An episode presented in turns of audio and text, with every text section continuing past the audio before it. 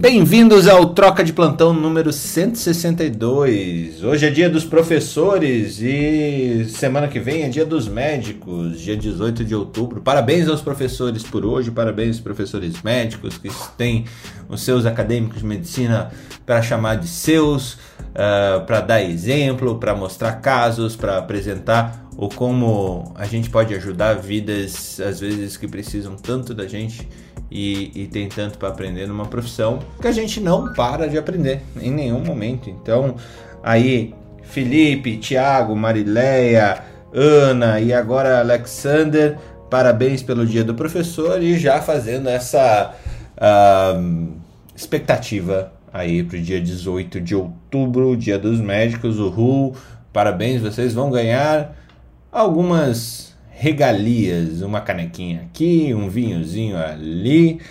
É... E eu queria hoje até. Você vai dar?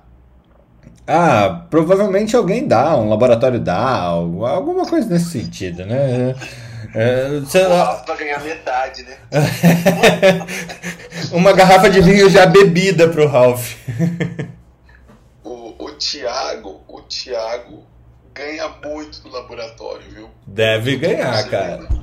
O cara é speaker master, cara. Speaker de tudo quanto é laboratório. Thiago, Felipe, então. É, eu acho que é o mais speakerzeiro hoje. É o nosso amigo Thiago Rodrigo aqui falando para todos. O legal é que quando você fala para todos, você não fala para nenhum, né, Thiago?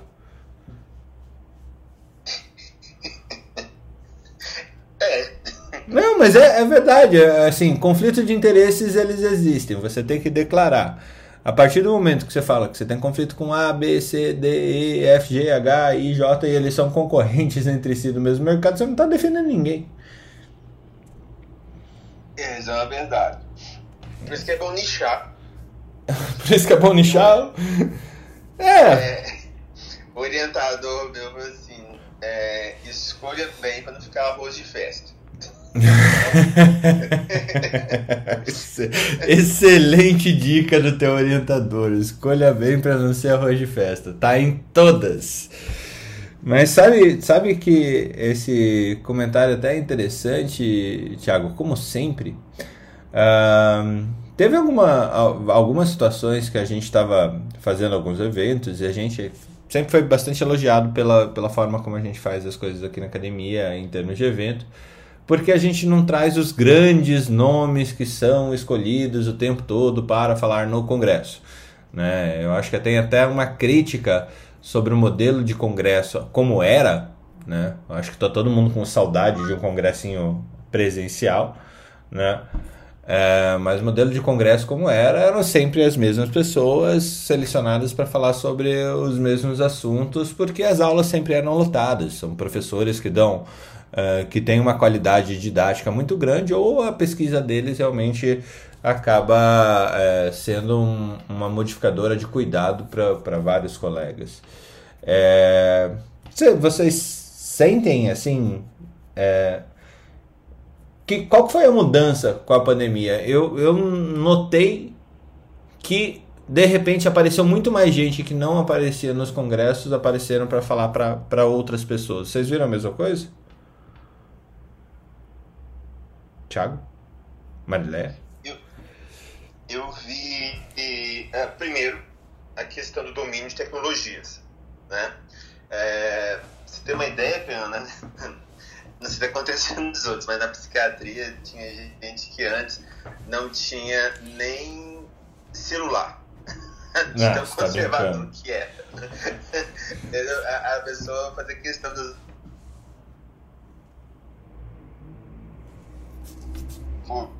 Então, assim, a questão de domínio de tecnologias é uma coisa que facilita para alguns, né, que é meio óbvio para alguns, mas para outros ainda é uma certa dificuldade. Então, você viu que muitas que as empresas tiveram que se adaptar, então os meetings tiveram que, fazer, tiveram que ser online, né? Uhum. Então, isso também uh, acaba que mudou um pouquinho do perfil né, de, de, muitas vezes, né, de, de, dos speakers e até das pessoas que participaram mais, né, desses eventos. Então, eu acho que a, o frescor que a pandemia trouxe para essas questões foi a questão do domínio de tecnologias, porque tinha alguns que não eram tão inteirados, né, não, não gostam tanto, e acabou revelando novos talentos. Né?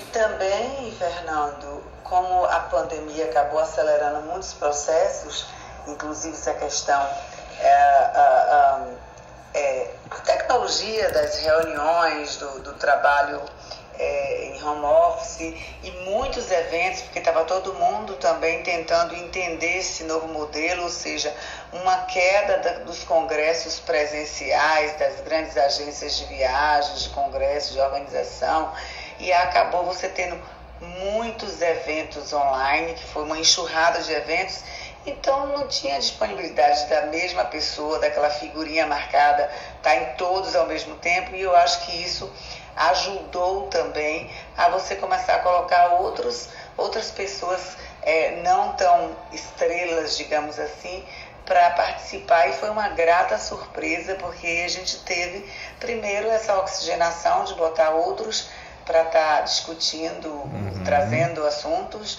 e aí você viu é, surpresas agradáveis de você conhecer pessoas fantásticas e que com conteúdos maravilhosos e que antes a gente não tinha essa chance nesses congressos, como você falou, que também me deixava muito irritada de ver sempre as mesmas pessoas participando. Então eu acho que a pandemia trouxe também essa possibilidade que foi muito positiva. Que bacana. Gente, vocês me deram uma ideia aqui é, para a gente fazer de novo um negócio que funcionou muito bem esses dias. É, expandindo a nossa pergunta aqui, que a gente lembra daquele evento da que a gente fez no 151 sobre como será a prática médica em 2026, eu queria fazer de novo um estudo com vocês e quem quiser participar e quem tiver aqui embaixo quiser estar conosco aqui nessa discussão, é, para entender, já que é dia do professor, é, de vocês, de nós todos aqui, o uh, ah, que, que vocês acham? O que faz uma boa aula? O que faz uma boa aula? O que faz uma aula você falar, caramba, essa aula foi fantástica. É, o que e, e, e, assim dentro da medicina a gente eu acho que a gente está vivendo é, a medicina é uma profissão que não pode é, se afastar do ensino. A gente ensina pacientes o tempo todo, né? É, e esse ensino, essa comunicação médico-paciente, ela só é efetiva quando você sabe que seu paciente, ou no caso da faculdade, é, seria interessante se você sabe que seu aluno aprendeu. Então, assim, duas coisas que eu acho que a gente pode fazer um, um caminho aqui de ter um, um, um, estudo corrente. O que, que se espera, o que, que faz de uma boa aula e o que não, o que não funciona para uma boa aula. Topam? Tranquilo. Eu acho ótimo, inclusive, Fernando, um dos pontos principais que eu considero em relação à boa aula é você não tornar o público é, se sentir constrangido de perguntar ou de interagir.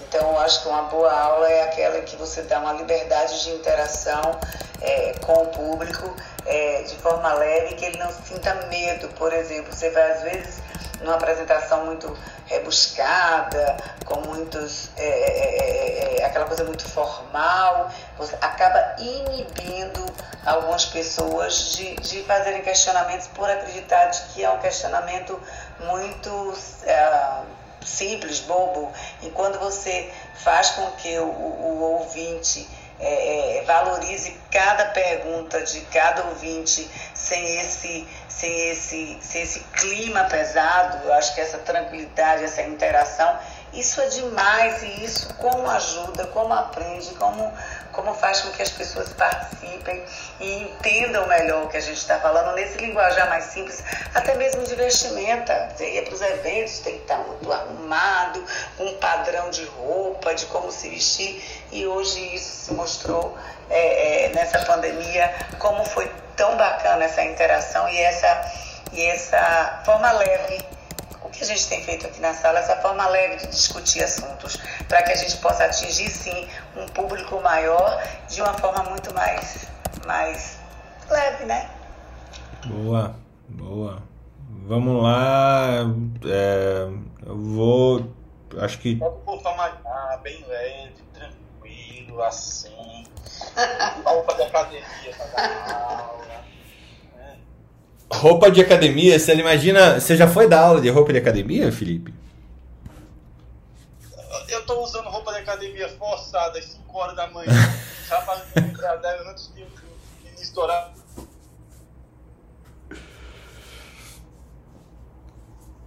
Falhou aqui pra mim. Não sei se pra Não, vocês. é, eu fico dizendo, eu, eu, já, eu já tiro a roupa de academia antes do horário comercial começar. Tu já quer, tu quer que eu vá trabalhar de roupa de academia?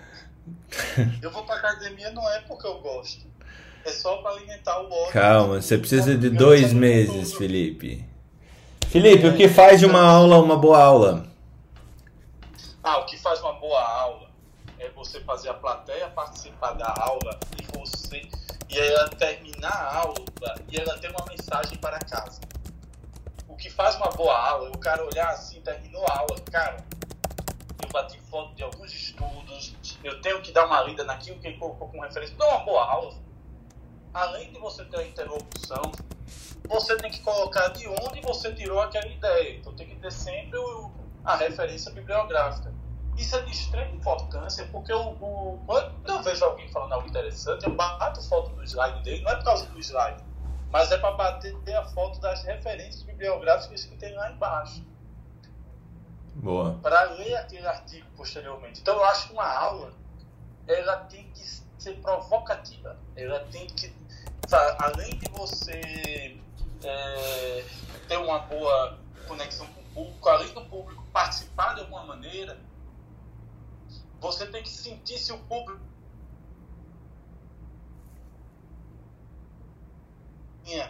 de ensino de, ou de comunicação para poder trazer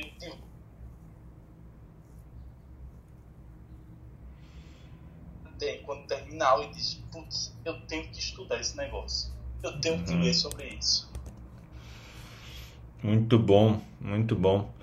Ah, Thiago? É, é meio que aquela história. Eu não vou estudar para prova, entendeu? Eu vou estudar porque eu achei interessante essa forma de ver esse assunto. Tá, e Thiago, depois Felipe volta também com essa questão. O que, que faz de uma boa aula? Uma boa aula e uma má aula, uma, uma aula, uma má aula.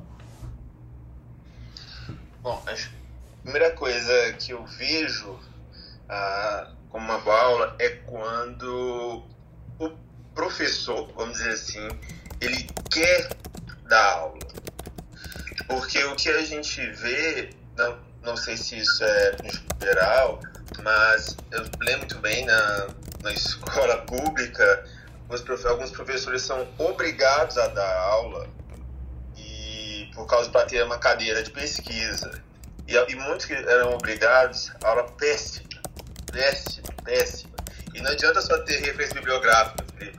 Que aí eles tinham, jogavam ali, mas aula péssima, péssima, até má vontade de poder responder dú- dúvidas. Então, pessoa é um exímio pesquisador, mas péssimo a questão de dar aula. Então, é obrigado. Então, quando a pessoa tem a paixão, quando a pessoa. Ela, é por isso que a gente fala que professor não é somente aqueles né, que tem um custo ali. Às vezes, é, no nosso dia a dia temos vários mestres que nos ensinam é aquela paixão mesmo, a pessoa querer, tá?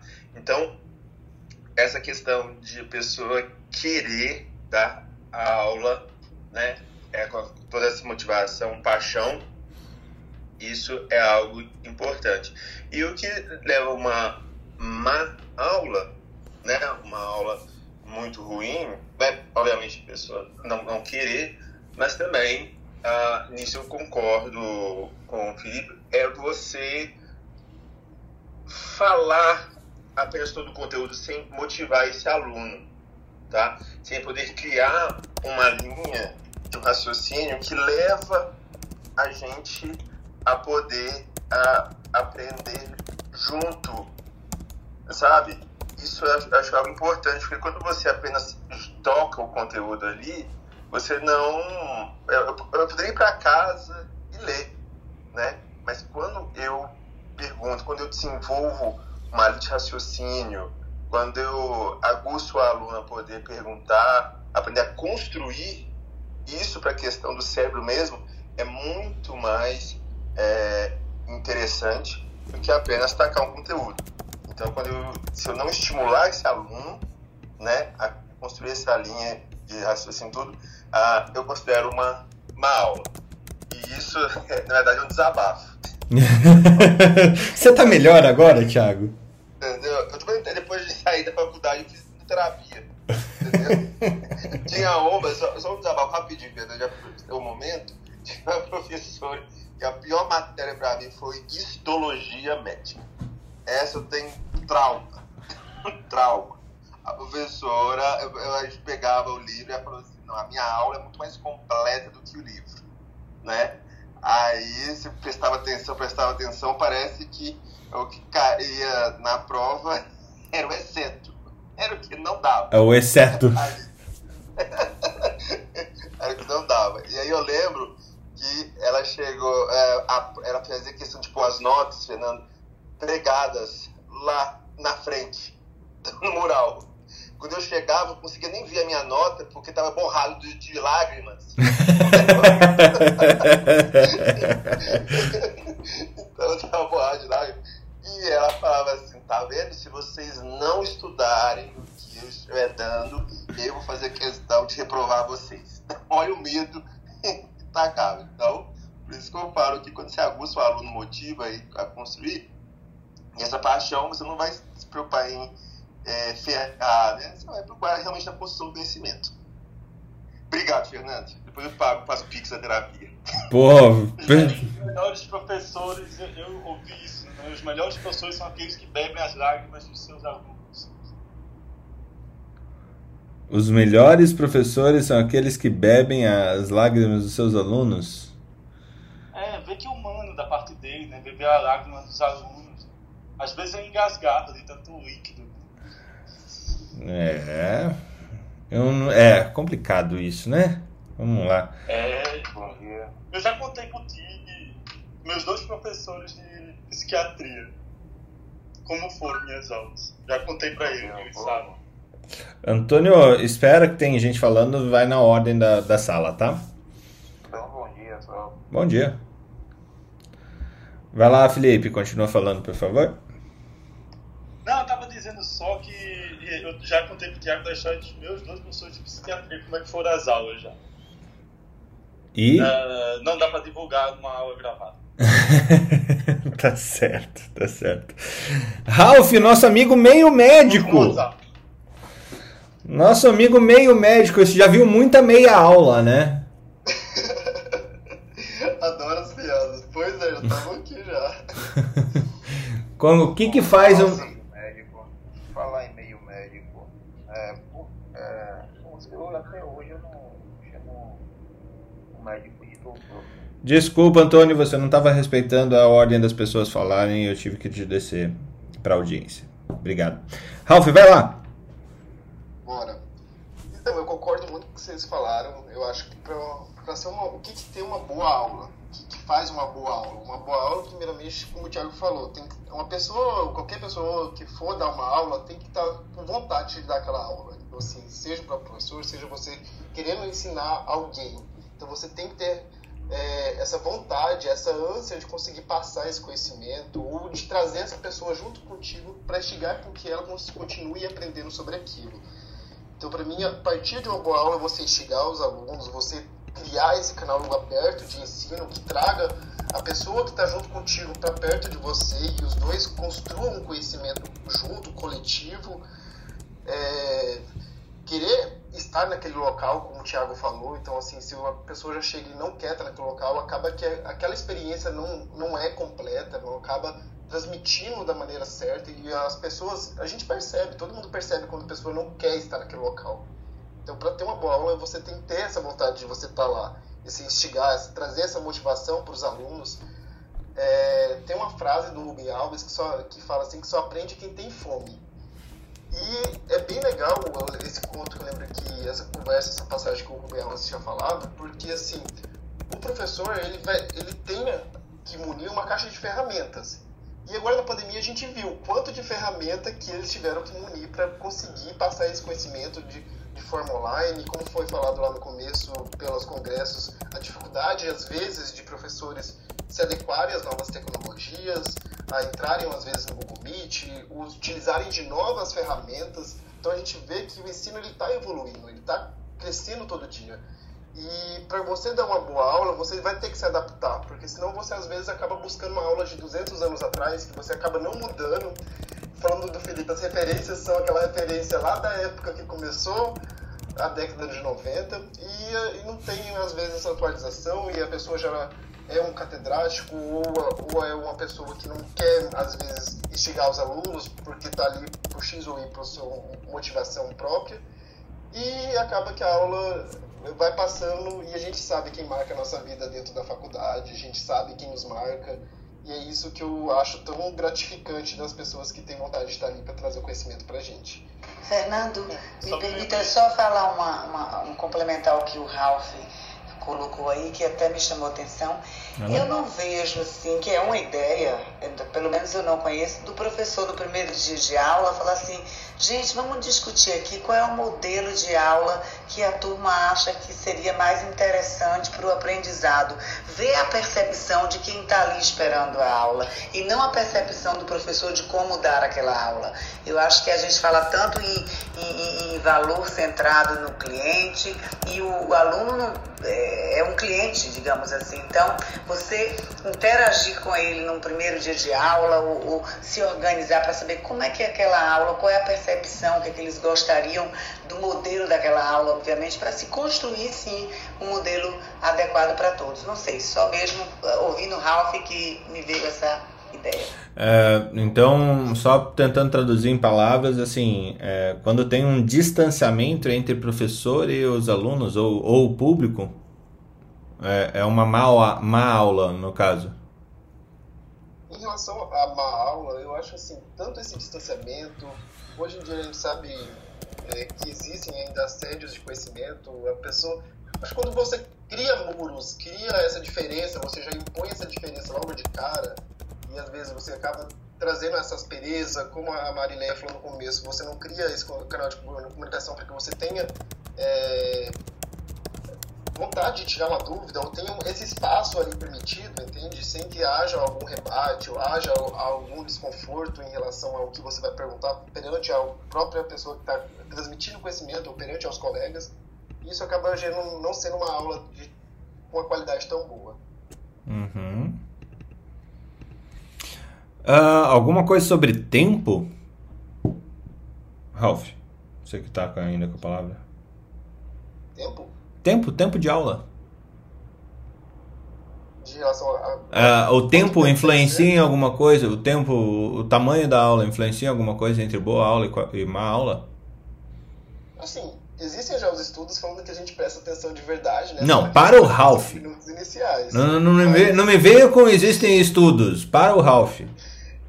Olha, tudo depende, Fernando. assim, quando, a, quando a aula é boa e tu, você se prende àquele famoso o filme, caramba, passou duas horas e você nem viu o que passou. Então, para mim, quando a aula é boa e você tá ali discutindo, é motivante, você nem vê a hora passar. Então, quando a aula já é ruim, então a questão de tempo é.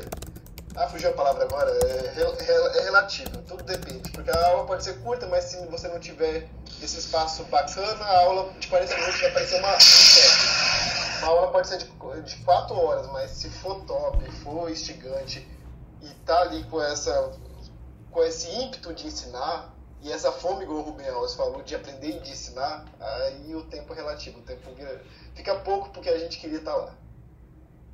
Muito bom, muito bom. Quando a aula é boa, o tempo não influencia. Ô, ô Ralf, alguma das suas aulas tem aquela transparênciazinha amarela lá na hora da. Ah, sempre, sempre. Ixi estolo... falando do Thiago que ama histologia, que tinha umas, umas lâminas histológicas de 200 anos atrás, que já... tinha as lâminas antológicas, né? Meu professor de Histo era muito bom, mas a, a, a professora de Biocel, meu Deus do céu, era tenso. Nossa, Biocel. Era igual as provas de anato, só via as peças na hora da prova. Cara, meus professores de anato. E as peças que tinham sido dissecadas no século XIX, né? Não, e meus professores de anato inventavam, inventavam situações anatômicas. Tinha um que colocou o X arterial pulmonar. Cara, não, não, não tinha nem no, no Latargê o negócio. Mas ele colocava na prova X arterial no pulmão direito. Cara, não tem descrito, mas tinha que dizer que aquilo lá era um X arterial. Impressionante.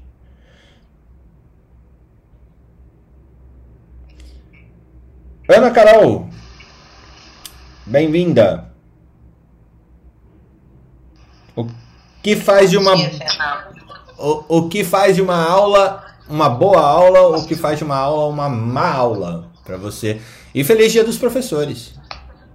Muito obrigada. Hoje essa semana a gente vai comemorar a semana inteira e mais a próxima.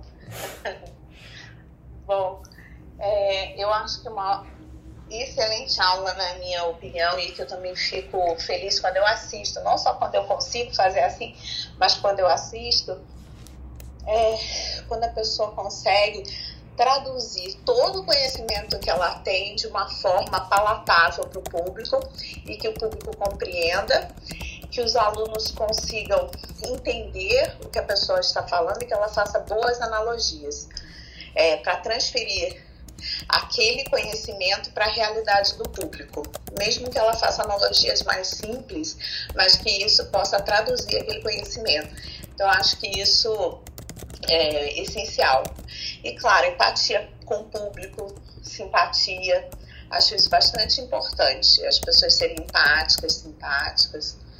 O que é uma aula ruim para mim, acho que o contrário disso e você sabe o que acontece? Tem às vezes até isso relembrando que eu vi que o Thiago estava lembrando da da escola e da faculdade tem professores que se sentem ameaçados por bons alunos, que acham que a pessoa que tem muito conhecimento vai competir com eles.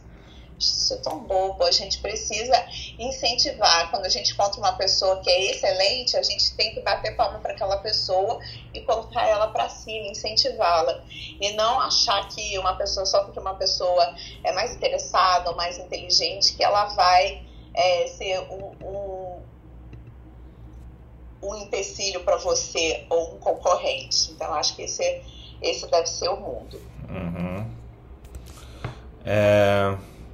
Putz, isso ainda acontece, né? O preceptor de residência, por exemplo, que não quer que o, que o residente é, se destaque, uh, ou assim. Acontece muito. É, é, o professor que não deixa o aluno brilhar ou buscar um brilho, eu acho que é um, é um, é um bom ponto para a gente colocar, né? Existe o professor é, que é construtivista, mas tem um, um professor destrutivista, se existe essa palavra, palavra né?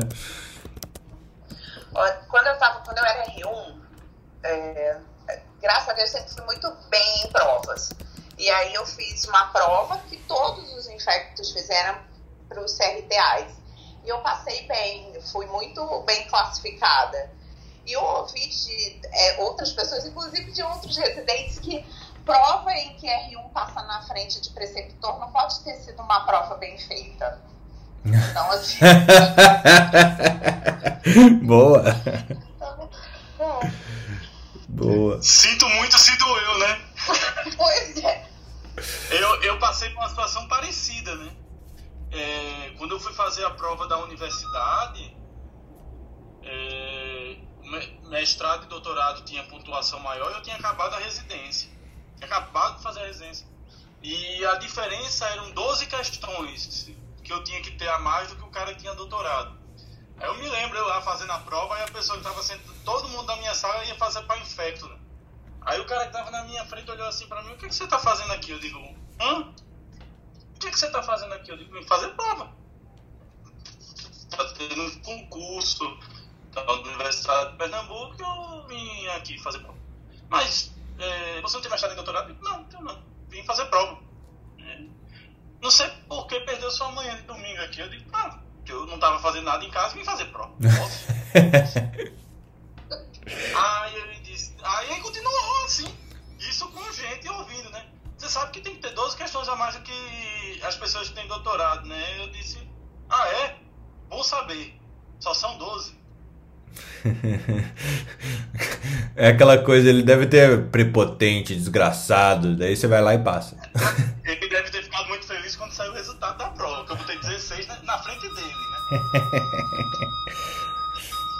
a, a gente entrou, e o pior, o primeiro e o segundo colocado do concurso, que fui eu e o Thiago, não o Thiago Rodrigo, outro Thiago, nenhum dos dois tinha nem mestrado nem doutorado. Tinha acabado a residência em pouco tempo. E isso gerou uma, uma, uma treta assim, no começo. Porque tinha professor que queria aumentar a carga horária na faculdade que não entrou. É, Ah, e- entreter os coleguinhas. Mas é, é essa história do título, né? O título, você usar o título como é, como mola propulsora, é, nem sempre, assim, lógico, não tiro, não tiro nem um pouco o mérito do título. É, e o título ele tem que, ele serve para dizer algumas coisas. Não quer dizer que você vai ser melhor professor ou não. Um título de mes- mestre e doutor em medicina, é, ele quer dizer que você está preparado para fazer pesquisa. Você passou pelo rito que teoricamente te prepara para você é, orientar, você caminhar com dinheiro público para fazer pesquisa. Ou com dinheiro de grandes empresas também, empresas de saúde e tal, elas exigem mestrado e doutorado para que você possa pesquisar dentro da empresa. É, Não é, uma, Exatamente. não é uma questão de qualidade didática, nem um pouco. E, Não quer dizer que você dá aula bem, quer dizer que você está apto a, dar a fazer pesquisa e a instituição, a universidade, ela tem interesse em fazer pesquisa porque faz parte do âmbito dela. E uma das coisas assim, viu, Fernando? Uma coisa que. eh, Desculpa ele interromper, mas eu preciso dizer isso. O cara passa num concurso desse aqui no Brasil, se não publicar nunca mais na vida, ele não sai do cargo que ele tem. Quando eu, quando eu estava na Holanda, Não perde, eu né? lembro. O cara, o cara que era doutor lá na Holanda, para manter o cargo dele, tinha que ter três publicações por ano em revista indexada. É, a- aqui, aqui o CNPq ele ainda tem um score, né, que você vai habilitando a pessoa a atingir níveis, é, níveis maiores ou níveis sustentáveis. Entretanto, se né? na universidade não. Na universidade você continua lá, ninguém te tira, direito adquirido aquela vaga que você conquistou, né? E Dire-. É, exato. E, e eu me lembro que era interessante assim, a gente tinha a, a aula de manhã, a visita de manhã. Na visita de manhã se passava as condutas da enfermaria. E aí você ia para a enfermaria, né, passar as condutas. O professor, depois da visita da manhã, ele sentava na sala dele para fazer, organizar os trabalhos científicos e ele recebia qualquer aluno que batesse a sua porta para tirar dúvidas, para alguma coisa, ele recebia os alunos lá. E aí a gente almoçava juntos, que era para resolver, ver o que é que tinha ficado de pendências da enfermaria, para depois ir para o ambulatório. Não tinha seis empregos também, né, Felipe? Não, e era assim, Fernando. Eles tinham. a- a- o horário deles na universidade era de 8 às 12 e depois de 14 às 17. E eles tinham que. Eles tinham um plantão por mês de 12 horas que eles davam. Mas era um plantão tipo uma triagem de doenças infecciosas, sabe? Uhum. Tipo, chegou uma malária na Holanda, aí chama o cara. Era assim. Que era um, um- não era, era um plantão, era um sobreaviso, né? Por bem dizer. Não era um plantão, era um sobreaviso. E esse 12 por 60, ele era variável, ele seguia uma ordem. Então você já sabia qual eram teus plantões do ano todo, assim. Uh, eu posso colocar então para ouvindo vocês dois é, que uma boa aula é uma que alinha é, prática médica com teoria? Médica com ciência, quer dizer, com desenvolvimento científico? Com certeza. Você tem que investigação. É muito bonito é, a gente dizer que a ah, esplenomegalia febril, ah, o padrão ouro é biópsia de baço. Tem serviço biopsia baço? Não? Ótimo. Próximo passo. Aqui no hospital, o nosso padrão ouro para pancitopenia febril é mielograma, porque nós, eh, nós não temos condição de fazer espleno, espleno, eh, função eh, esplênica, sabe? A gente faz creme leucocitário porque não tem antígeno. Então você tem que também trazer, porque muita Imagina dar uma aula, olha, a indicação padrão ouro é antígeno urinário aqui, certo? Tem no Brasil? Não. Tem na periferia? Não. Tem, não. Meu amigo, o que é que eu tenho na minha prática médica diária que eu possa fazer o diagnóstico ou pelo menos suspeitar do diagnóstico para encaminhar para um local que possa fazê-lo? Esse é o ponto. Não adianta nada eu fazer uma aula lindíssima lá na frente uh, vou dar, eu, eu dou aula para aqueles médicos do Brasil, médicos pelo Brasil. Eu vou ficar falando de mielograma no Médicos pelo Brasil? Não posso. Eu tenho que chegar para eles e dizer, gente, a doença tem que suspeitar desses casos. Quando isso acontecer, esse paciente ele tem que ser encaminhado. Que existe um exame tal que é para isso. Mas o foco da aula vai ser o quê? Ele saber diagnosticar e encaminhar aquele paciente. Você tem que conhecer seu público para saber qual é a aula que você vai dar. Muito bom. Ana, algo a acrescentar ainda?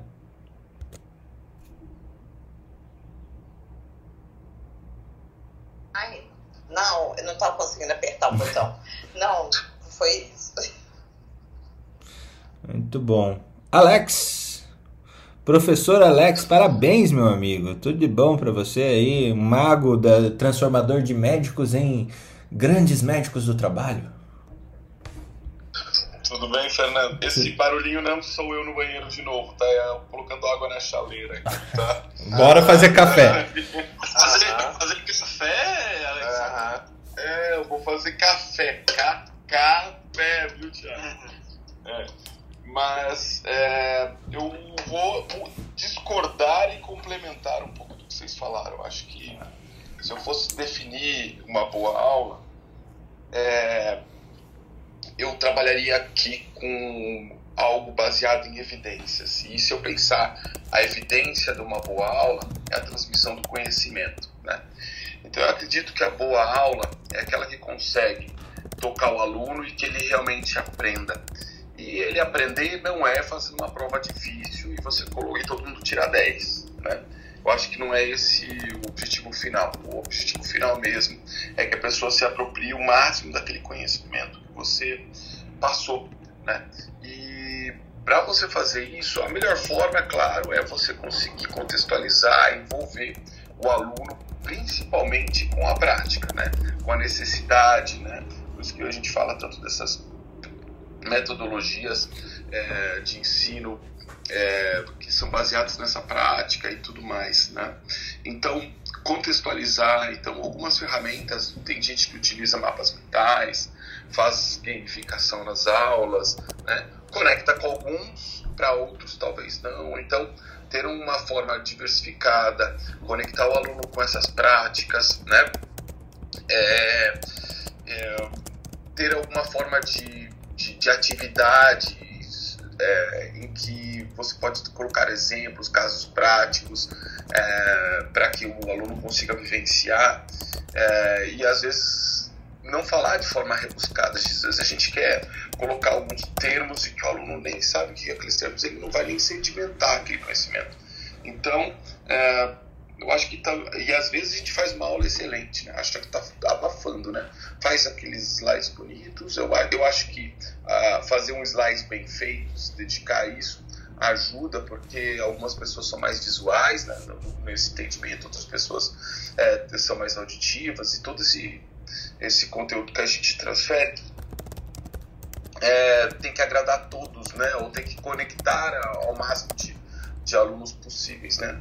Eu acredito que esse tipo de, de abordagem contribui muito justamente para o nosso objetivo final, né? A gente fala tanto, estão falando dos desfecho, falando de medicina baseada em evidência, mas a gente fala de ensino, a gente precisa, ao fim, é, nessa conexão professor-aluno, é entregar, não é, não é entregar o conhecimento, é que esse conhecimento seja apropriado pelo aluno e que ele seja da maior forma possível sedimentado e lembrado aqui eu vi alguns exemplos e vocês trouxeram, foi muito bom, alguns professores que marcaram presença, mas que não, não marcaram em conteúdo, né?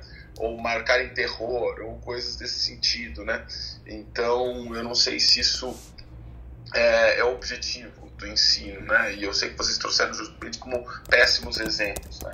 Mas eu acredito que o maior é, objetivo é que a gente consiga marcar com conhecimento, nem tanto como, como professor. É claro que a gente quer deixar nossa marca aqui e ser lembrado, mas mais importante é conseguir transmitir de forma eficiente, né, eficaz, todo esse conhecimento para os alunos. Eu acho que para começar, eu acho que seria isso, Fernando. Seria um quase transmitir para transformar. É, o objetivo é que o aluno saia do ponto A ponto B. Então ele tem que estar tá, é, ser alguém de, melhor depois da, da aula, né? Então não somente aí eu conseguir transmitir o conteúdo, né?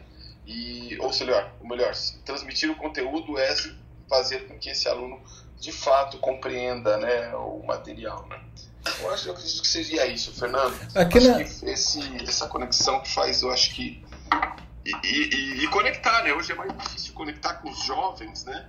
É, justamente, principalmente com o modelo tradicional. Então, é, eu, eu gosto muito da ideia trazida pela, pelo ensino online, né? Não, talvez é, não como algo 100%, mas até para que você tenha é, formas do aluno, ó, oh, eu não entendi isso na aula, vai buscar onde? Só no livro? Não por que não uma aula assíncrona gravada, que esse professor possa deixar lá uma parte do conteúdo, né? Que seja mais relevante, né? É, sabe? Então, é, essas estratégias aí é, são fundamentais para que a gente tenha cada vez um ensino que consiga tocar todo mundo, né? Sabe uma coisa que eu tô. Perfeito, Alex. Sabe uma coisa que eu tô sentindo falta aqui no nosso quadro? Que tá, tá bonitão, tá cheio de coisa já. Mas ninguém falou sobre o aluno. É, a gente falou sobre instigar, sobre Eu falei da percepção do aluno. Sim, mas o, o é, várias coisas aqui que eu acho que se traduzem para o professor como preparo. Esse cara, você ver que aquela aula foi preparada, que o cara dedicou tempo pensando na aula. Várias das coisas boas eu, eu consigo traduzir Mas dessa forma. Isso que eu falei, que se você ouvisse a percepção do como ele gostaria que fosse dado a aula para ele, o que é que ele é, consideraria importante numa aula para ele, para aprendizado, eu acho que aí orientaria o professor no, na organização e no preparo dessa aula, baseado também na percepção de quem é que vai ouvir, que é o receptor daquele produto, né? Não, perfeito. perfeito. Pesquisa, ao final de toda aula tem que ter uma pesquisa, né? Mas lembrando, a pesquisa vai colocar a percepção do aluno sobre é, se a aula foi boa e ainda vai faltar o, o conectar se realmente o, o, conteúdo foi realmente transmitido da forma eficaz, né? Tem uma pessoa... O que eu faço eu faço o seguinte, eu pego e quando os alunos chegam, os grupos são pequenos de internos, né? Quando eles rodam, não, eles não rodam a turma inteira. Então eu sempre converso com eles antes, pergunto de onde eles são, qual cidade cada um veio de um lugar, aí você já entende um pouco da cultura deles e qual especialidade eles estão pensando em fazer, por que, que eles estão pensando em fazer essa especialidade e conforme eu vou conversando com eles, eu vou entendendo mais sobre eles. E aí a gente consegue é, direcionar o, o, o, aprendizado e o ensino. Alex, tá falando? Uma, é, é, eu estava só comentando É, tem uma. É que eu tava aqui aberto o tempão tentando, mas eu vi que se eu não tentasse, eu não ia conseguir falar, não. Porque eu tava aqui tentando, aí você abriu, aí Não, você faz o esforço. Não, tá certo. falar. Tá certo, Ana. O, então, eu só ia citar, tem uma, uma professora, na verdade, ela me deu. Fez a TLS. Pensa algo que mais torturante que a TLS, né? É, para estudar, você depende muito do seu estudo prévio, né? De ter lido, ter absorvido conteúdo, depois você vai para aula, aula teórica. Bem, e é que a Aline Von Batten, aí de Curitiba, Uhum. ela tem um Instagram, é, ela tem um Instagram que auxilia os professores a ensinar melhor.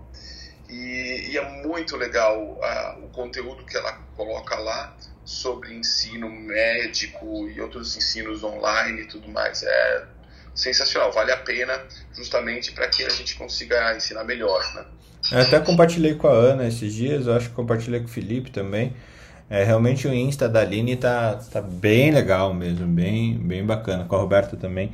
Ela traz bem mastigado esse, é, essa questão, logicamente, assim, tá? tem um infoproduto ali atrelado, mas como todo bom infoproduto é, que tem venda, vem com muito conteúdo gratuito antes de ser vendido. Então esse conteúdo gratuito é realmente incrível e provavelmente o curso também é. Assim, eu conheço a Aline já há muito tempo. Ela começou, foi uma das pessoas que bateram no tambor aqui da metodologia ativa e, e simulação clínica aqui em Curitiba. É, que a PUC tem um, um laboratório fenomenal. Os caras botaram mais de 20 milhões de, de reais em equipando o laboratório de ensino. É, e ela, ela orienta, é, junto com a Maiara, é, eles fizeram acontecer esse, essa linha didática em medicina que é muito bacana mesmo. Boa lembrança, Alex. Boa mesmo. Ah, tá, só Marileia, não, não, não, a ideia não foi. Quando eu falei que não, não, não tava, a gente não estava quantificando o preparo do aluno, o preparo, é, colocando o aluno no, no meio, o que eu quis dizer foi relacionado ao o, o quanto que a gente orienta o aluno a estudar previamente para que a gente faça daquela aula algo realmente um, um instrumento para fixação, um instrumento trans, transformador ali da, da, da prática médica ou da prática desse aluno, né? Então foi, foi, essa, foi esse o olhar que eu estava tentando colocar, não, não desmerecendo ali, tá? É, Débora, o que faz de uma aula uma boa aula? O que faz de uma aula uma má aula? É. aquela a professora Helena do Carrossel doce, meiga, né, dó. Embarque Ah, nesse carrossel.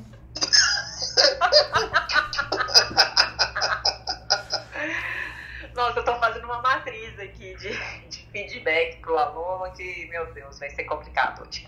É, enfim, é, o- eu gostei muito da, de- da fala de todos e eu achei super importante a gente ajustar é, a linguagem, né, a aula para o público elegível, né? Então, às vezes pode sim ser rebuscado, dependendo do público-alvo, né? O que eu não gosto de uma aula é quando você vai pra aula e se sente completamente burro, né? Tipo assim, o cara sabe tanto, ele fala tanto que você pega só apenas algumas frações do conhecimento e se sente um inútil. Eu não gosto de aula assim. Eu gosto de dar aula que o professor me mostra que eu posso aprender ele me dá caminhos, insights e ele me aguça, né? Eu acho que essas são as melhores aulas. Mas segundo estudos, como diz o Ralph, estudos da neurociência, né? é, o aprendizado, ele, ele, é- ele, é é, ele tem múltiplas atuações, né? Então, como o, o chefito aí falou, Fernando, é, então, segundo estudo do Eric Kandel, tá? Que é o autor do livro de neurociência, e isso aí, o, o nosso queridíssimo amigo Tiago, Princípios da Neurociência, ele sabe do que a gente está falando, é que existem várias características individuais que o Fernando falou. A gente está falando muito, ah, como é uma aula legal? Ah, é ajustar a fala para o público elegível. Ah, é ofertar é, referências bibliográficas para que ele consiga se desdobrar e depois aprender. Eu concordo, eu acho que isso é, são é, ingredientes de um ótimo é, conteúdo para que as pessoas consigam realmente absorver é, todo o aprendizado que vai ser ofertado numa aula. Eu, para mim, assim, nossa, para mim uma boa aula foi quando eu comecei a fazer o médico curso. Ah, eu sei que muita gente vai criticar, mas meu, foi sensacional. O discurso era alinhado, o professor ele falava a nossa linguagem, ele tinha um apoio audiovisual sensacional. Você estava num show, né? Ali eu aprendi muito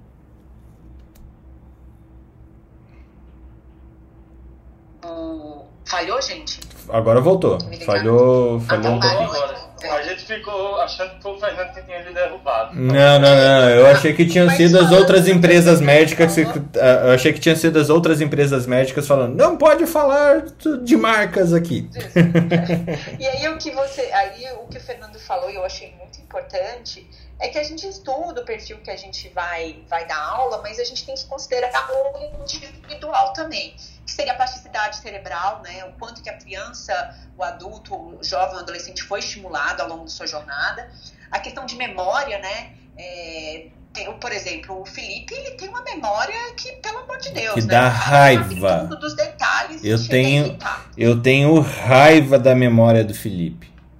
Eu também tenho ódio. É, aí, e a questão, então, assim, você tem que trabalhar a potência de cada um e, e- e entender essa diversidade, né? E, então, assim, você não precisa dar o mínimo pro cara que é potente, mas você tem que dar, assim, um- um- uma mediana ali, que nem é a média, que você vai conseguir respeitar essas diferenças e vai conseguir estimular no que tem menos potência a crescer e o que tem mais potência a ter resiliência, né? Porque esse é o grande pro- problema das pessoas, assim, que estão muito acima da média.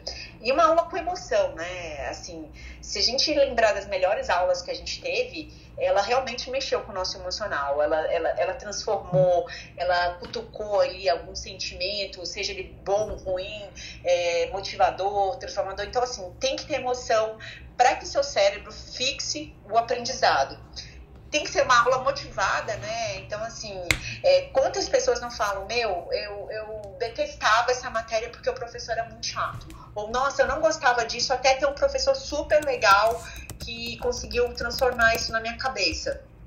E atenção, né? Então, atenção é função executiva, é o momento, é, como você pode captar essa nova geração, eles não adianta a gente só querer dar aula presencial, ou só aula com caderno e lápis, ou só aula com computador. Eles precisam de múltiplos é, estímulos, mas é, compete a gente a selecionar para que o conhecimento não fique raso e superficial. Porque ao mesmo tempo que eles têm acesso à, à, tecnologia, eles são muito rasos, né? Eles aprendem ali, eles não têm a Barça que a gente tinha aqui no índice, eles têm o Google, mas eles só leem as, as primeiras três linhas e depois eles descartam o outro conhecimento e não se aprofundam. Então, assim, eu acho que compete ao professor a fazer, olha, que legal que você tem uma lanterna, mas que não seja uma lanterna na mão de cego, que você consiga aprofundar esse seu conhecimento a tal ponto que ele se conecte a outro e você entenda o porquê, quando, como, onde nós vamos chegar com esse conhecimento. As pessoas hoje elas não têm, é, para elas não tem a diferença de causa e consequência, é, e nesse inteirinho o efeito que pode ser positivo ou negativo, o ciclo de, de, to, de, de médio, curto, longo prazo. Eu não percebo isso nas pessoas. Eu, eu, eu percebo pessoas muito imediatistas, eles absorvem o conhecimento, depois esse conhecimento se pulveriza, ele não se transforma, ele não se conecta. Então, acho fundamental a gente começar uma aula é, ajustando ao público, explicando o tempo que vai ser despendido, qual será a finalidade, onde a pessoa vai conseguir encontrar recursos bibliográficos e deixando a porta aberta para uma discussão, assim como o Alex falou, de que eu, eu aprendi desse jeito e eu estou aberto aqui para conversar com você, para a gente se conectar e eu, eu passar para você, porque às vezes uma leitura é, não vai transmitir para você toda a emoção que um professor consegue fazer isso. E viva os professores, eu amo meus professores. Beijo pro meu professor Marcelo Pustiglione, que não ouve, mas eu, eu adoro ele. Todos os meus professores queridos da USP, porque realmente eles mudaram a minha vida, assim, são pessoas fundamentais e essenciais para o meu crescimento pessoal e profissional. Achei lindo isso que você falou. E você sabe que eu também sinto isso, eu não falei, mas é emoção. Às vezes só você lê uma frase, mas você coloca entonação e emoção naquilo, é diferente da pessoa ler aquela mesma frase. Uhum. Eu sinto que a emoção muda. Uhum.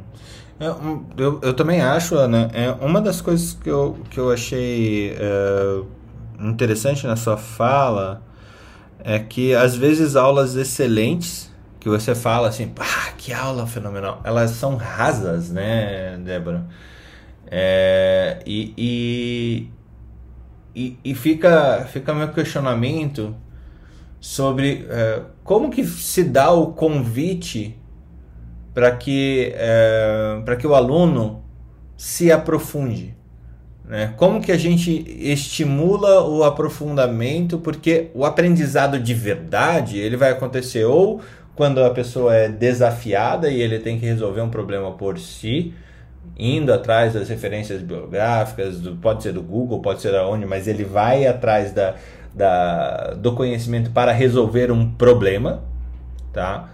É, agora, se fica na, na, nessa superfície que a gente não, não, não se aprofunda, ainda mais para essa geração ou é, para a geração de, de, de, de, de qualquer é, enfim, quando, como que se dá esse convite? Como que a gente é, estimula as pessoas a irem além do livro, além da, da sua aula, além do... É, tem a questão prática, mas assim, o, o que, que eu estou vendo? As aulas do, do, do cursinho que você falou, ou de aulas é, de, de, que, que estão em, apoiando os acadêmicos de medicina do Brasil inteiro, são empresas fazendo isso. A gente está vendo um apostilamento do curso de medicina, né? É, em detrimento de uma prática em muitos lugares, né? Então, como como que se dá esse convite? Como, como que a gente convida essas pessoas a realmente aprenderem de fato? E a gente falando aqui em metodologia andragógica, né? É, é, que é 70% do aprendizado é, é baseado em experiência e não em livro ou em apostila. Então, Fernando, bem, bem, bem lembrado. Quando a Débora fala de medicurso, é, pensando na estratégia, é justamente isso, né? Ele tem o objetivo de fazer você passar em alguma prova. Sim, né? é método é, mnemônico pra caramba, é coisa para você decoreba muitas vezes, né? É, é, é, o, é o objetivo, mas é, a, a gente precisa considerar que, que eles são criativos e conseguem atingir o objetivo, que é fazer você absorver o conhecimento para a prova, né? Isso, o, a prova é que é o problema, a parte ruim da coisa, né? É que, que o objetivo não é o paciente, né? E aí, quando você passa na especialidade, aí muda um pouco, né? Aí você precisa realmente dar do conteúdo prático, essa interlocução com os, com os alunos, como a Ana falou. E é, eu lembro muito na, na faculdade, uma das aulas mais marcantes que eu tinha, não tinha nenhum diapositivo, né? Não tinha é, PPT, não tinha nada disso. Era Di, dia positivo, dia positivo, você olha... Na minha época, há 20 anos atrás... Vocês mimeografavam a aula na época ou não? ainda tinha mimeógrafo, né? Na minha época tinha. É, e aquelas transparências o professor colocava lá, biologia celular era assim, cara. Você tinha que ter uma criatividade gigantesca. E aí você olhava no microscópio e você falava assim, cara, mas não foi isso que o professor desenhou, né? Mas tá lá, né? Então o real e o, e o desenho do professor tinha uma distância muito grande, né? E é, mas é, que eu me lembro era uma aula do professor de gastro e o cara desenhava o estômago, a hérnia, fazia aqueles desenhos no quadro e ele explicando conforme ele ia desenhando. Você lembrava, é, aquilo foi sensacional porque eu fiquei com conhecimento só de lembrar os desenhos daquele professor. Ah, só ali já, eu já tinha entendido toda a matéria, né? eu tinha entendido, né? Não tinha decorado, né? Ou, de fato eu tinha aprendido.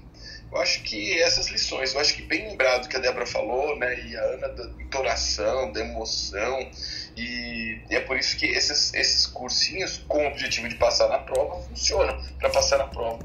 Pensando no, na vida prática, a gente às vezes tem que, uh, a gente às vezes não, a gente tem que desenvolver prática, e a prática é habilidade. Para desenvolver habilidade, eu preciso praticar. Não tem outro caminho. Habilidade se aprende fazendo. E competência, que é justamente é, a gente conseguir fazer isso aqui sem ninguém do lado, né? Eu mesmo consigo resolver, principalmente quando dá errado, que eu acho que é a grande coisa, é a grande questão. Eu consegui resolver quando dá errado, né? Então, basicamente isso. Muito bom. Carol, nossa um pouquinho mais de meia médica e bióloga. O que, que, que para você faz uma aula uma boa aula uh, ou uma aula uma má aula? Bom dia, gente.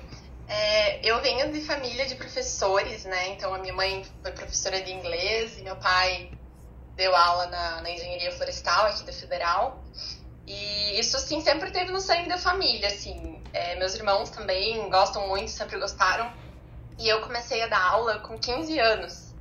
Tinha uma escola de reforço de aula particular perto da minha casa. Meus irmãos também já tinham dado aula lá, é, enquanto não tinha entrado na faculdade ainda para ganhar um dinheirinho e tal.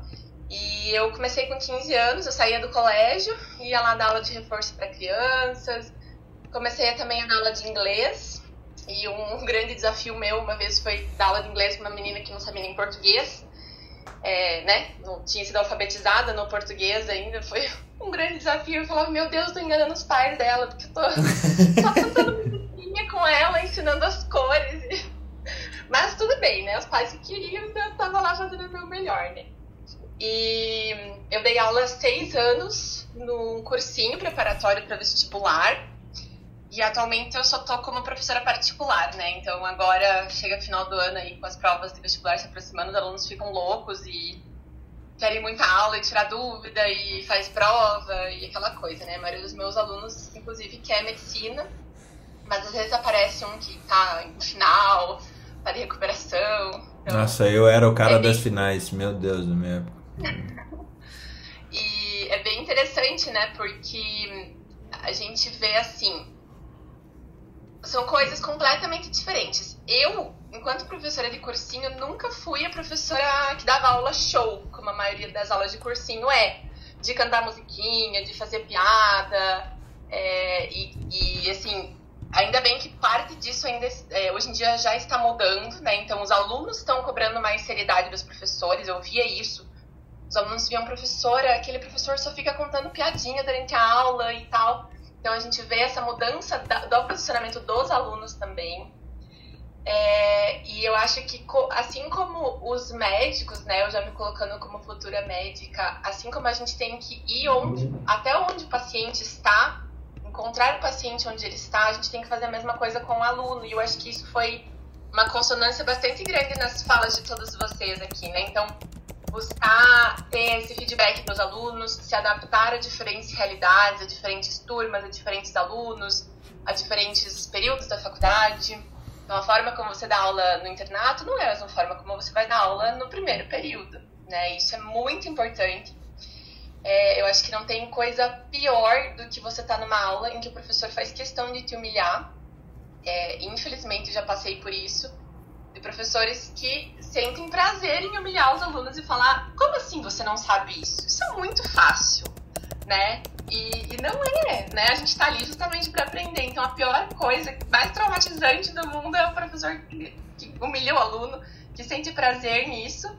E agora que vocês comentaram até de professores que veem os alunos como concorrentes, isso me, me faz um sentido em alguns casos, assim, outros eu acho que era mais sadismo do professor mesmo. E. é, tem sempre essas figurinhas. Tem, né? tem muita Mas, gente não... sádica mesmo, é impressionante. É, eu acho que é mais por aí mesmo. Eu acho que uma boa aula é aquela no qual o professor também está disposto a aprender, porque a gente aprende muito com os alunos, assim. É, eu lembro, assim, quando dava aula no cursinho, como muitas alunas vinham perguntar coisas a respeito de de evitar gravidez, evitar DSTs, né, contracepção, assim, para a professora, porque eles tinham medo de perguntar para o professor homem, né? É, e, claro, questão de vergonha, de adolescência, né? Mas o professor também tem que dar abertura para isso, né? ó, oh, se tiverem alguma dúvida, podem vir conversar comigo no corredor, né? Uma coisa assim. É, e eu acho que uma má aula é aquela na qual há um distanciamento e o professor se coloca como o único detentor do conhecimento e não está disposto, não está aberto a receber também conhecimento dos alunos, porque eles têm muitos, muito conhecimento de diferentes coisas e eles é, assim, eles trazem insights pra gente que, nossa, nunca tinha pensado nisso, né? Eu lembro quando eu tava lá já no, no cursinho pra preparatório para medicina, é, uma vez veio um aluno perguntar, professora, quando faz transplante renal, a adrenal vai junto? E eu falei assim, gente, não sei. Eu ainda estava na faculdade de biologia, eu falei, gente, não faço a mínima ideia, vou pesquisar, né? Então, isso é muito legal. Essa troca de conhecimento entre professor e aluno faz um professor ser cada vez melhor. Essa é a minha opinião.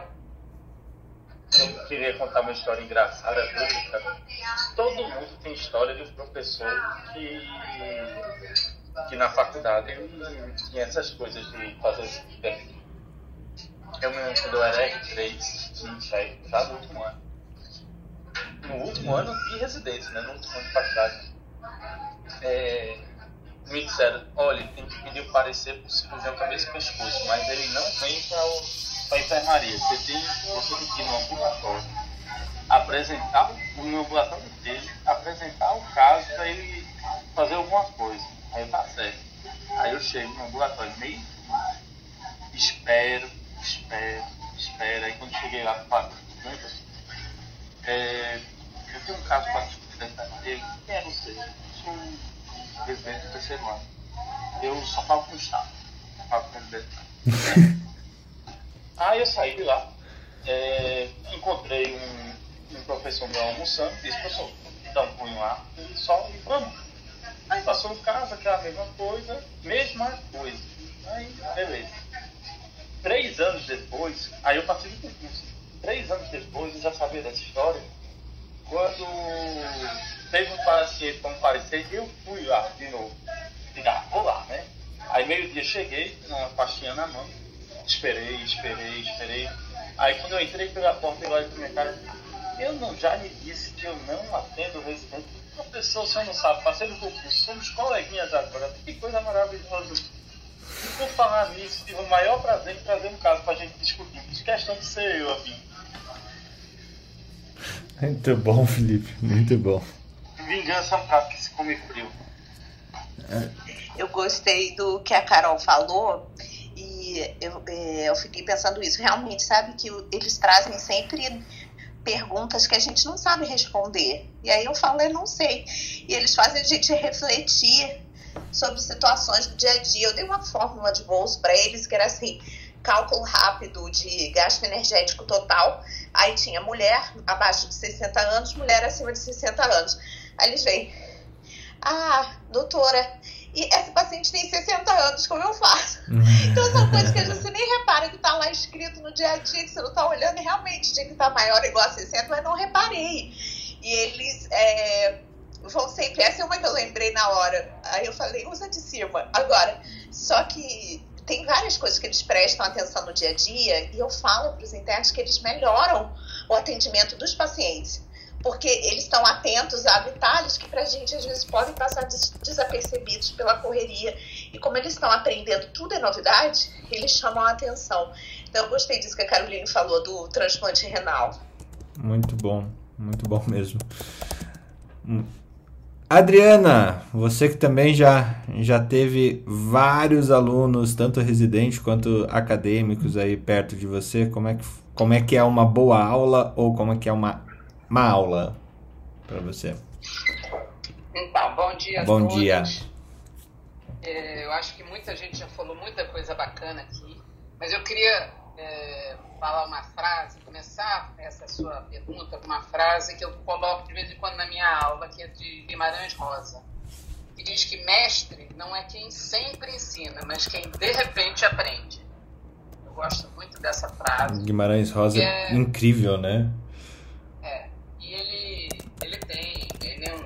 Escritor que eu adoro.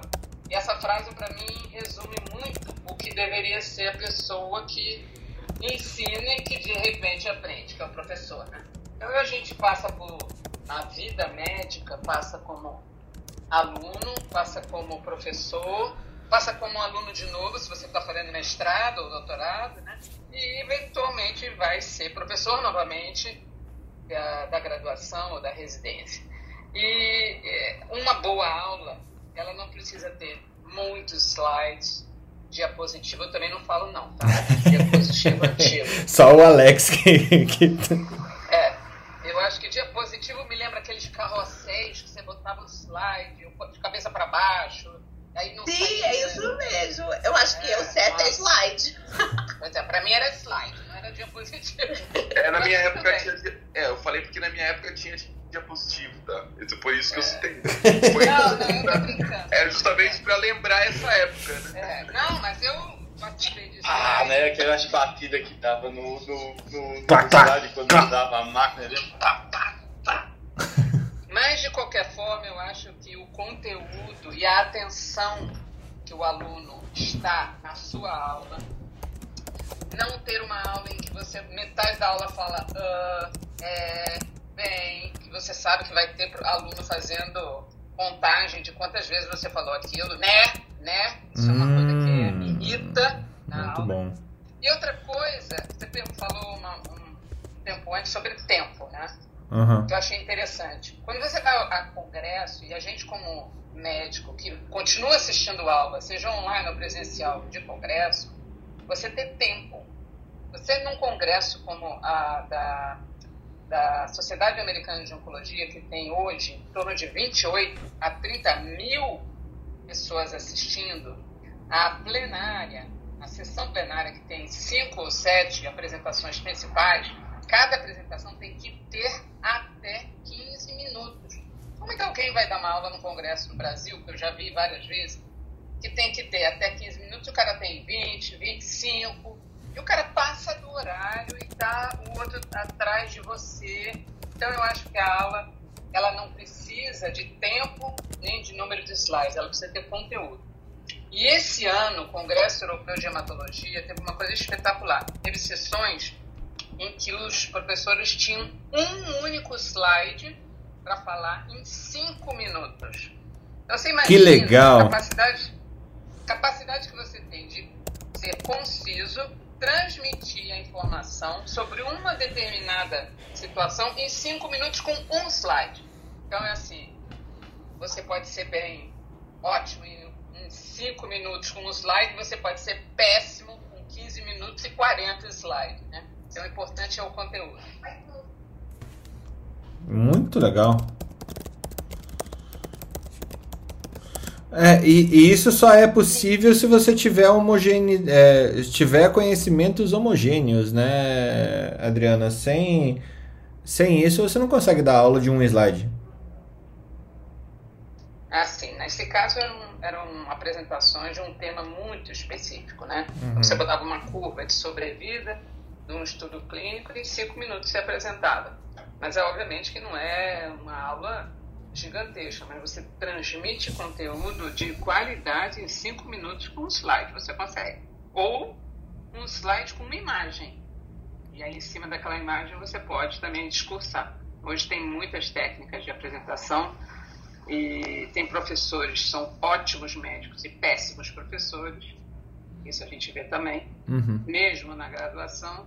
Então, é, uma boa aula é uma boa aula daquela que você sai feliz no final de ter assistido. E hoje tem, eu tenho professores que a gente até hoje assiste em congresso e não perco de jeito nenhum. Ótimo, ótimo, ótimo. Muito bom. Nossa, o nosso quadrinho tá bem legal. Messias, você que dá aula de radiologia é, sem slide.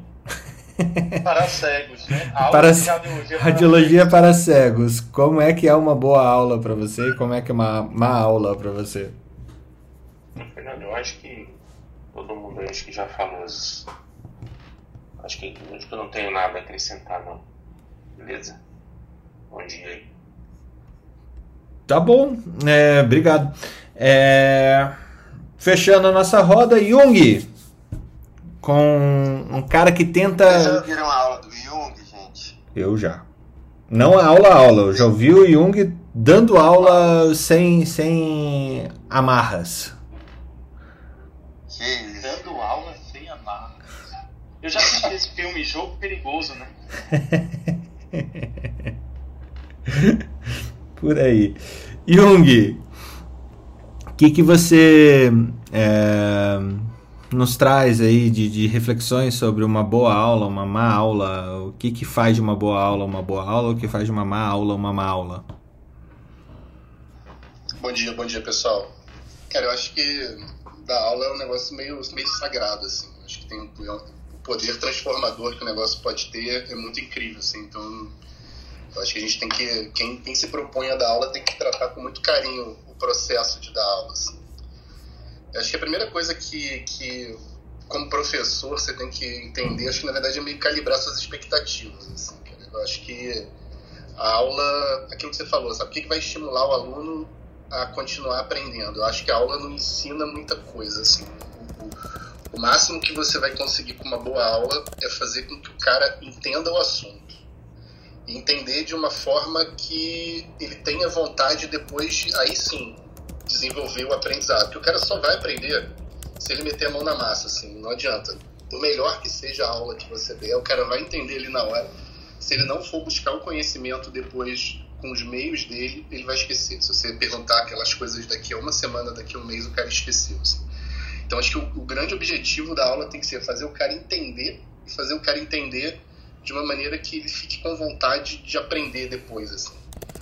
E aí, eu tenho, assim, algumas coisas que eu, pelo menos, trouxe para minha para minha vida, assim, como quando eu dou aula, que primeiro que eu tento é me antecipar às dúvidas do público, assim, sabe? Eu penso assim, cara, o que, que eu tive dificuldade quando eu estava aprendendo esse assunto? Porque muito provavelmente serão as mesmas dificuldades que as pessoas têm. Então, normalmente eu tento abordar esses assuntos é, é, é, onde eu tive dúvida de uma maneira suave. Assim.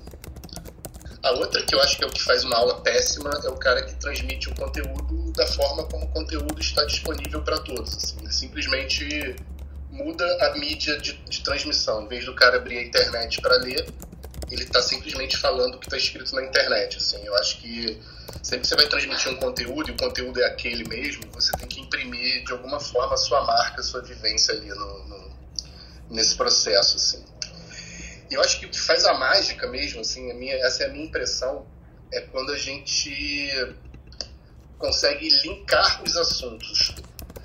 A gente aprende tudo meio, meio fragmentado, né? A gente aprende fisiologia, a gente aprende anatomia, a gente aprende semiologia de maneiras fragmentadas e a gente tem que juntar isso num todo que faça sentido, assim. Então, toda vez que eu dou aula de algum assunto, eu tento falar de algum outro assunto que aparentemente não tem nada a ver com aquele, mostrando que aquilo tudo tá junto e faz parte de um mesmo bloco. Assim. Então acho que essas coisas são, para mim, são fundamentais para uma boa aula. Assim, saber que você não vai ensinar nada, que, o máximo que você vai conseguir é fazer com que o cara entenda e tenha vontade de aprender mais, se antecipar as dúvidas, não transmitir conteúdo de forma automática e tentar linkar os assuntos, tentar criar um tudo que faça sentido. Nossa, essa tua, essa tua frase sintetiza de uma maneira incrível. Fazer com que ele entenda o assunto de uma maneira que fique com vontade de realmente aprender aquele assunto. É, é, uma vez eu estava num congresso de educação médica é, que tinha um pessoal da Alemanha aqui que veio, era um congresso internacional e acho que foi na PUC aqui Paraná, né? E ele e, se eu não me engano, tinha um semestre na PUC que tinha 720 horas no semestre de aula, aula curricular, né? Uh, quando o alemão ouviu isso no palco, ele falou: Mas, mas espera aí, em que momento o seu aluno aprende? É, não é hora, né? É experiência. É isso, isso me chamou muita atenção, muita atenção mesmo. Acho que o Thiago. A aula acho que é uma semente, assim. A aula tem que ser uma semente, mas tem que ser uma semente poderosa. Assim. Você tem que. Você tem que fazer. Você tem que tentar bombar a semente, mas ela não é nada mais do que uma semente, eu acho. Assim. Muito é, bom. Deixa eu só falar uma vez, eu me lembro que eu fui assistir uma aula no mestrado de biologia celular, que eram quatro horas sobre a mitocôndria. Nossa senhora. Falei. Heroína, hein, Adriana? de Deus, eu vou te dizer assim, eu não tenho condição de ficar sentado ouvindo uma pessoa falando quatro horas sobre mitocôndria. Eu não vou sair daqui aprendendo mais. Realmente foi insuportável, mas eu assisti. É, na época tinha celular, porque se tivesse celular, você ia estar transportada, tua cabeça ia estar em outro planeta, menos na aula. Fala lá, Ralph. Posso puxar um gancho rapidão? Pode. É, eu tive o prazer de assistir duas aulas aqui com pessoas incríveis que estão aqui na sala, que é o Messias e o Jung. Uma coisa que uma vez eu estava discutindo com o Jung, ele deve lembrar, foi, e, a- e era bem a respeito sobre o tema que a gente está discutindo hoje, que foi sobre como que é ter uma aula, uma boa aula. E uma coisa que o Jung me falou que marcou bastante, que abraça tudo isso que ele falou também, que foi que quando ele ia fazer uma aula, ele parava e antes de qualquer ação na, na atitude de fazer essa aula, ele, ele lembrava de quais foram as melhores aulas dele e de como isso marcou a vida dele e como ele poderia, a partir agora desse momento, marcar a vida de outras pessoas também. Então, assim, ele buscava na memória essa forma de você conseguir é, dar essa melhor aula com base naquelas que te marcaram.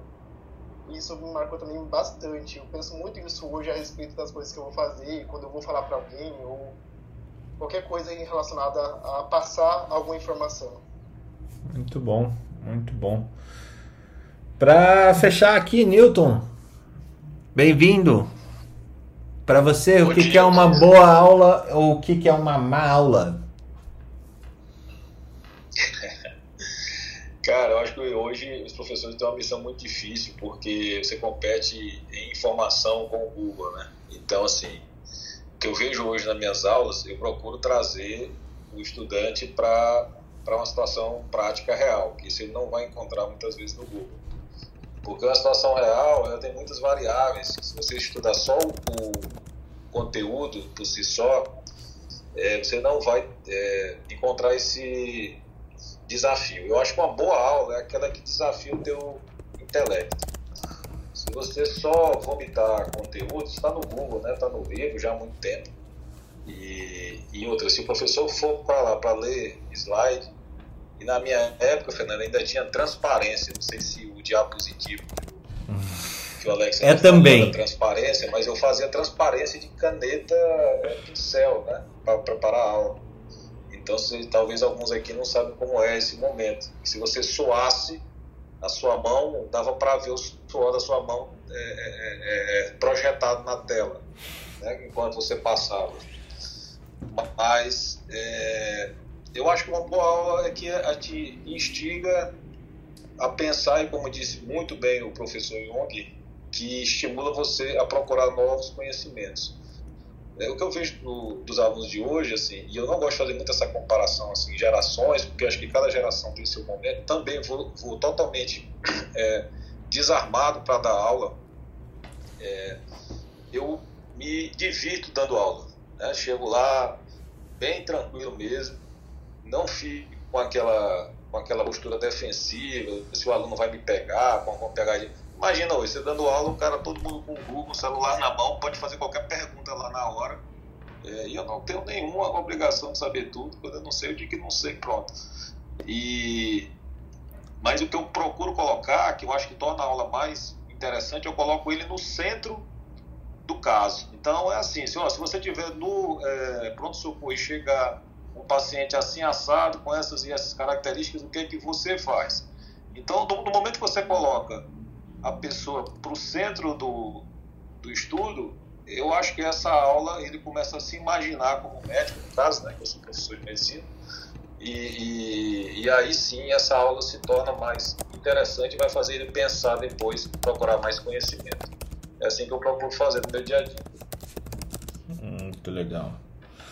Muito legal, gente. Eu tenho um documentinho bem bacana que, que a gente gerou com isso daqui. Bem, ficou bem, bem legal mesmo. Já compartilho com vocês. Eita, deu pau aqui. Nossa, deu muito pau. É, já compartilho com vocês. E. Nossa, acho que foi extremamente É, bom, isso. Eu peço desculpas porque no começo eu nem lembrava que era dia dos professores. Mas a ideia era pedir um presente pro dia dos médicos. A, a gente vai ter que falar isso na segunda-feira, o presente pro dia dos médicos, no fim do dia. É, então, até a Lu é, mandou ali, acrescentando: a experiência faz toda a diferença de começar a dar sentido às aulas. Além disso, inspirar também é importante. Ser um bom exemplo, ser de verdade além dos livros, conseguir fazer interações entre diversas especialidades Fazer os alunos ensinar também faz aumentar o aprendizado. Eu acho que foi extremamente produtiva a nossa manhã. É, e obrigado mais uma vez a todos por, pelo, por esse troca de plantão especial Dia dos Professores.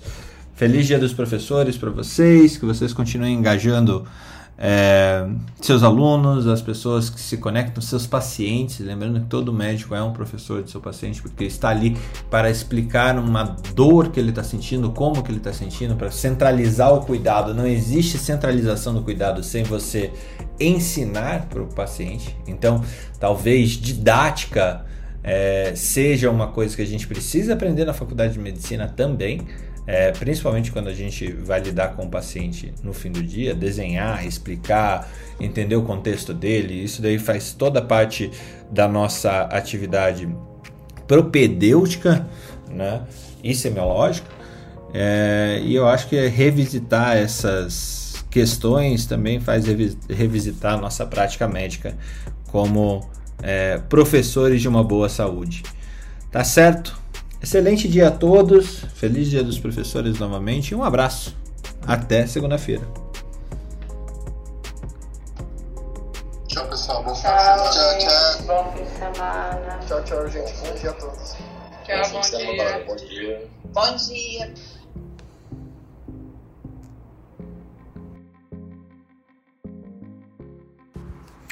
Academia Médica. Bem-vindo à revolução do conhecimento em saúde.